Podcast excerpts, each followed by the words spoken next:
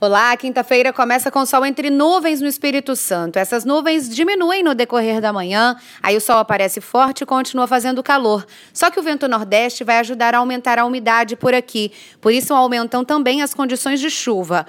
Muitas áreas devem receber essa chuva a partir da tarde, inclusive em formas de temporais rápidos. Na região norte até chove, mas sem risco de temporal. Veja mais detalhes na programação da TV Vitória.